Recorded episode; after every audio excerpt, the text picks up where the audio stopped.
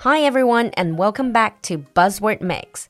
欢迎回到我们的迷你双语板块新词特饮，短短几分钟，让不同段位的你掌握最新最地道的英文谈资。In today's buzzword mix, our buzzword is burnout.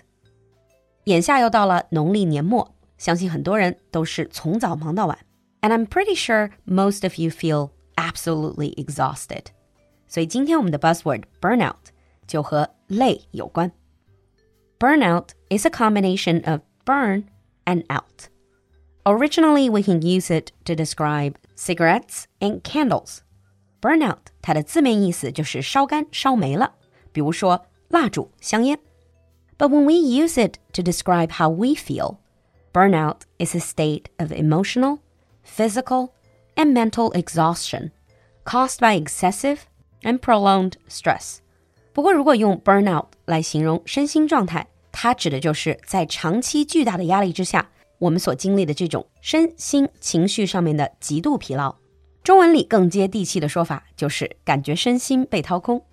Burnout happens when you feel overwhelmed, emotionally drained, and unable to meet constant demands. 当一个人长期处在压力之下，我们会感觉自己是一种 drained 被榨干了的状态。 As the stress continues, you begin to lose the interest and motivation. 而如果压力长期得不到缓解，我们也会对工作、生活等等很多事情失去兴趣和动力。When most people talk about burnout, they're talking about their work. Burnout reduces productivity and saps your energy. 在工作方面，这种 burnout 会大大降低你的效率 leaving you feeling increasingly helpless, hopeless, cynical and resentful，而且会让你感觉无助、无望、愤世嫉俗、心怀怨怼。Eventually, you may feel like you have nothing more to give, and this is very typical for burnout. The origin of the word burnout in this context can be traced back to the 70s. 最初用 burnout 这个词来形容这种心理状态的是一位心理医生，the psychiatrist Herbert Freudenberger。coined the word burnout to mean the specific mental state. Back then, he was working very hard and he started to struggle in his life. He constantly felt tired.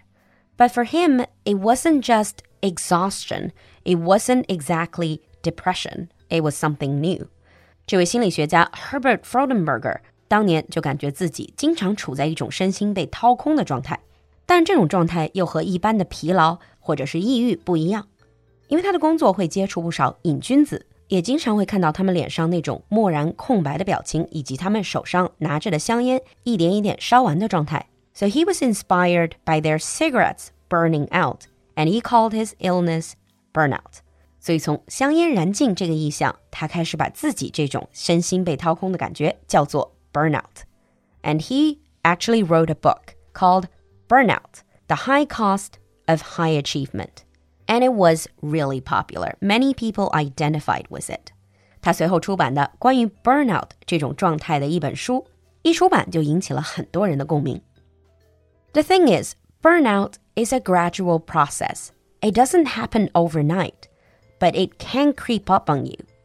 Burnout 通常都是在长年累月的压力之下，一点点悄悄发生的。And many of us might not realize it. But there are many emotional, behavioral, or physical signs. 但如果你留个心，就能发现不少情绪、行为以及身体方面的典型症状。For example, emotional signs might include sense of failure and self-doubt. 比如情绪上，你会经常感觉挫败以及自我怀疑；loss of motivation 缺乏动力，increasingly cynical and negative outlook，负面和愤世的情绪越来越严重。 Behavioral signs might include isolating yourself from others。从行为上来看，可能包括把自己孤立起来，or taking out your frustrations on others，或者把自己的这种挫败情绪发泄到别人身上。You might also experience physical signs of burnout, like feeling tired and drained most of the time 比如长时间的感觉身体被掏空，frequent headaches or muscle pain，经常性的头痛和肌肉酸痛 ；lowered immunity，frequent illnesses，或者免疫力下降，经常生病。 So, what causes burnout? For a lot of people, burnout stems from your job, your work. I know for a fact a lot of content producers, because they're doing something creative day in, day out, they can easily feel burned out. 比如说，每天都需要绞尽脑汁想创意的 UP 主，就很容易有这种被掏空的感觉。Speaking from personal experience, the feeling of burnout is not something new to me. But apart from work, home responsibilities, for example, childcare, housework, or taking care of aging parents, can also make you feel burned out. On top of that, certain personality traits can contribute to burnout. 除此之外，某些性格的人更容易感觉 burnout. For example, someone with perfectionistic tendencies, 比如完美主义的人 ，people who are high achieving, 对自己要求很高的那些所谓成功者，or people who feel the need to be in control，或者那种特别害怕失去掌控权的人。All in all, burnout happens much more often than you think. So maybe it's time to take a closer look at your life and spot your own feeling of burnout. Now let's move on to sample sentences.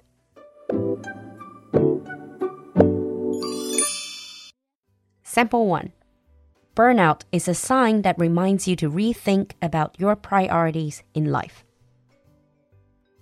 Burnout is a sign that reminds you to rethink about your priorities in life. Sample 2 Job burnout can seriously affect your physical and mental health. Job burnout can seriously affect your physical and mental health. 你听懂了吗？关注公众号“璐璐的英文小酒馆”，来获取更多拓展内容。so, have you ever experienced burnout?